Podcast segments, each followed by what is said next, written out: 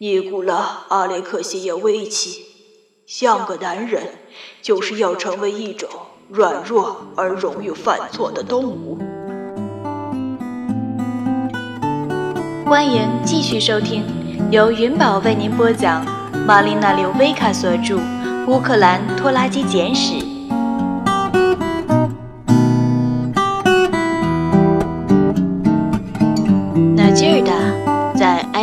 亲败落的花园时，无意中发现了那个神秘男人。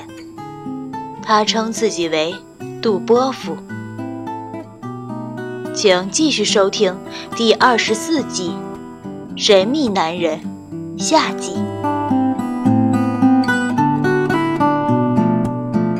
哦，杜波夫！我父亲冲上前，抓住他的双手，欣喜若狂地用乌克兰语连连说着欢迎辞令。尊敬的特诺比理工学院的院长，著名的乌克兰顶级学者，大驾光临，蓬荜生辉。没错，他正是瓦伦蒂娜的那位智慧型丈夫。一旦意识到这一点儿，我也就马上认出了他与斯坦尼斯拉夫的相似之处：棕色的卷发，矮小的个头，还有当他现在不出阴影时那带有酒窝的笑容。斯坦尼斯拉夫。大名鼎鼎的一流工程师，我很荣幸的读了你寄给我的有关拖拉机历史的大作。他用乌克兰语说，一面使劲上下摇动着我父亲的双手。现在我终于明白他为什么不回答我的问题了。他不会说英语。我父亲向他介绍了我们。米哈伊尔·路易斯，我女婿，出色的工团主义者，电脑专家。我女儿纳吉尔达，他是个社会工作者。爸爸，你怎么能这样？在喝茶和吃我在食品柜里发现的一包过期饼干的过程中，我们渐渐发现了这个神秘男人。来访的目的，原因很简单，他来找自己的妻子和儿子，并想带他们回乌克兰。他从英国收到的来信让他越来越担心。斯坦尼斯拉夫在学校里不开心，他说学校里的其他孩子都很懒，沉迷于性，无休无止地吹嘘自家的物质财富。而且学校的学术水平很低。瓦伦蒂娜也不幸福，她把自己的新丈夫描述为一个喜欢施暴的、患有妄想症的人。他正在想法与他离婚。然而现在，他见到了令人尊敬的绅士般的工程师，他已经与这位工程师就拖拉机的话题有过富有启发性的通信。他倾向于相信，瓦伦蒂娜也许有点夸大其词，就如他过去有时会那样做的一样。人们是会原谅一个美丽女人的小小夸张的，他说。重要的是，原谅一切，而现在是到了让她回家的时候了。他是通过与莱斯特大学的一个交流项目来到英国的，目的是增加他在超导方面的知识。他已经获准有几周额外的休假。他的使命是找到妻子。尽管他当初同意与他离婚，但他从未认为瓦伦蒂娜不再是自己的妻子。重新向他求婚，赢回他的芳心。他曾经爱过我，我肯定他会再次爱上我的。在他有空的时候，他就乘火车从莱斯特过来，躲在屋子外面，想给他来个意外重逢。他已走遍全城，成为乌克兰人俱乐部主席的帮助对象。但随着时间的流逝，瓦伦蒂娜还是没有出现。他恐怕自己，也许已经永远的失去了他。但是现在，既然他遇到了杰出的马耶夫斯基，和他迷人的女儿和出色的女婿，现在也许他们会帮他完成自己的使命。我可以看出，我父亲变得僵硬起来，因为他意识到，这位著名的乌克兰顶级学者，同时也是个爱情竞争对手。对他来说，他自己与瓦伦蒂娜离婚是一码事儿，有人从他鼻子底下把他抢走，则完全是另一码事儿。这事儿你必须找瓦伦蒂娜谈。我的印象是，他下定决心，坚决要留在英国。是啊，对于这样一朵美丽的鲜花，自是的乌克兰的风。是有些粗犷和凛冽，但事情不会一直这样下去的。有爱的地方，就总是有足够的温暖，让人的心灵绽放。那位智慧型丈夫说：“ 我忍俊不禁的把一口水喷进了自己的茶杯，但设法假装是打了个喷嚏。”有个意想不到的障碍，我父亲说：“呃，他俩都消失不见了，瓦伦蒂娜和斯坦尼斯拉夫，没人知道他们在哪儿。他甚至把两辆车都丢在了这里。”我知道他们在哪儿，我大叫道，所有人都转头盯着我。就连麦克也不例外，他对目前发生的事一个字儿也不明白。我父亲瞅准了我，对我怒目而视，像是在说：“我看你敢告诉他。”帝国饭店，他们住在帝国饭店。周六下午，彼得伯勒所有的酒吧都宾客盈门，满是购物者、生意人和游客。帝国饭店也生意兴隆，一些常客把饮料端到外面的人行道上，聚集在门口周围，谈论着足球。我把福特护卫舰泊在几码之外。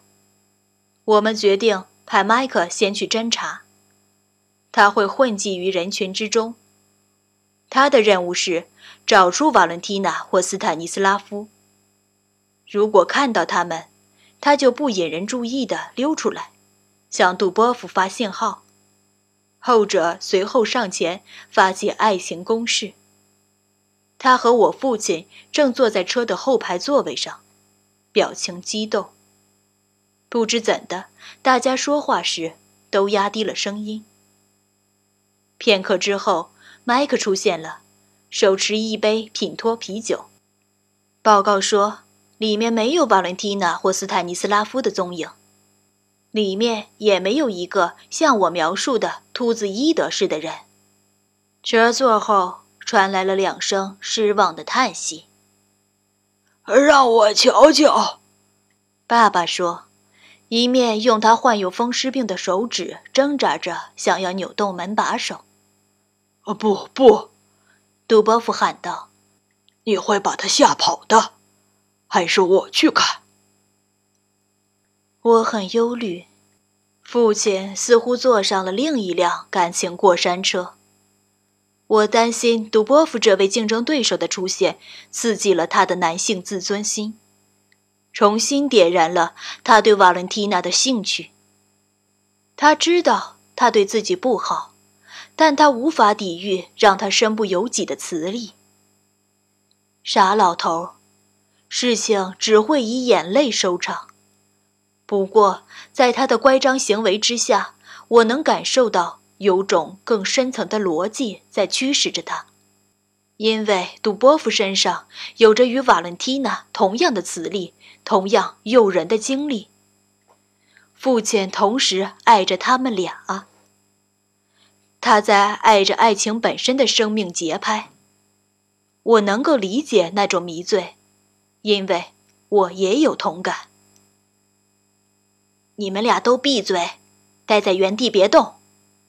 我说：“我去看看。”后车门被用儿童安全锁锁住了，从里面是无法打开的，所以他俩在这件事上都别无选择。迈克在门边找了个位置。一群年轻人挤在电视荧幕周围，每过几分钟就发出齐声的低吼。彼得伯勒队正在主场作战，迈克的眼睛也固定在电视屏幕上一动不动。他的那杯品特啤酒已经喝下去了一半。我走向吧台，环顾四周。迈克是对的，没有瓦伦蒂娜·斯坦尼斯拉夫。或秃子伊德的踪影。突然间爆发出一阵喝彩声，有人进球了。有个男人正在吧台的另一端倒酒，他一直低着头，这时也转向了电视。就在这时，我们的眼神相遇了，我们立即就认出了彼此。您现在正在收听的是来自玛丽娜·柳维卡的。乌克兰拖拉机简史，由云宝为您播讲。喜欢本声音，请订阅并关注云宝，更多精彩内容即将为您呈现。感谢您的支持。那是秃子伊德，但他不再是秃子了。几撮蓬松散乱的灰色绒毛盖住了他的头顶。他的肚子变大了，开始越过皮带向下垂去。在打从上次我见过他之后的几周时间里，他真够放纵自己的。又是你，你想干什么？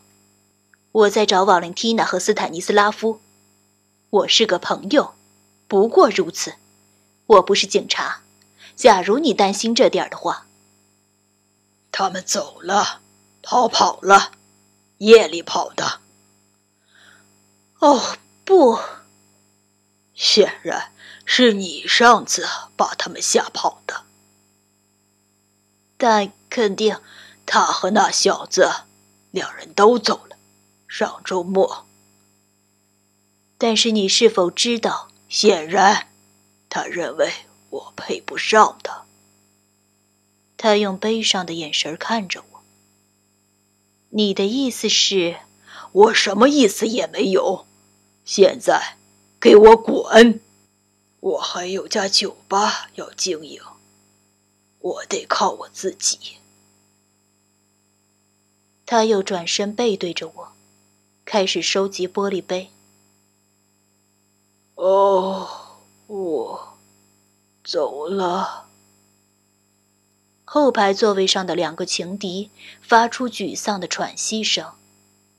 接着，一阵闷闷不乐的沉闷笼罩在车里。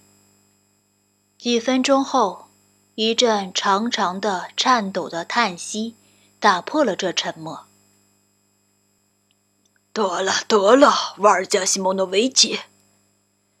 我父亲用乌克兰语喃喃道。一面伸出胳膊搂住杜波夫的肩膀，像个男人。我以前从未听到过他使用教名，现在他和杜波夫开始听着像是从《战争与和平》中走出来的人物。哎，尼古拉·阿列克谢耶维奇，像个男人，就是要成为一种软弱。而容易犯错的动物。我认为我们大家都需要振作精神，麦克提议道：“为什么我们不进去喝一杯呢？”比赛结束后，人群已四散开来。我们设法找来足够的凳子，挤在一张桌子周围，甚至还为爸爸找了把带靠背的椅子。酒吧里的喧闹声超出了他的承受力，于是他退回到一种双眼圆睁的茫然状态之中。杜波夫把自己肥大的屁股搁在小圆凳上，双膝张开，保持平衡。他抬着下巴，神情警觉，呼吸着酒吧里的酒气。我注意到他的眼睛在扫视着人群，不断向所有的入口处投去满怀希望的目光。大家都想喝什么？麦克问。父亲要了杯葡萄汁。杜波夫要了一大杯威士忌，麦克又要了一杯品托啤酒。我其实想要杯茶，但我还是来了杯白葡萄酒。兔子伊的为我们服务。他不知为何用一只托盘把饮料端到我们的桌子上。干杯！麦克举起杯子。为了……他犹豫起来。对于这样一群形色各异、欲望和需求相互抵触的人，使用什么样的祝酒词才合适呢？为了人类精神的胜利，我们全都举起了杯子。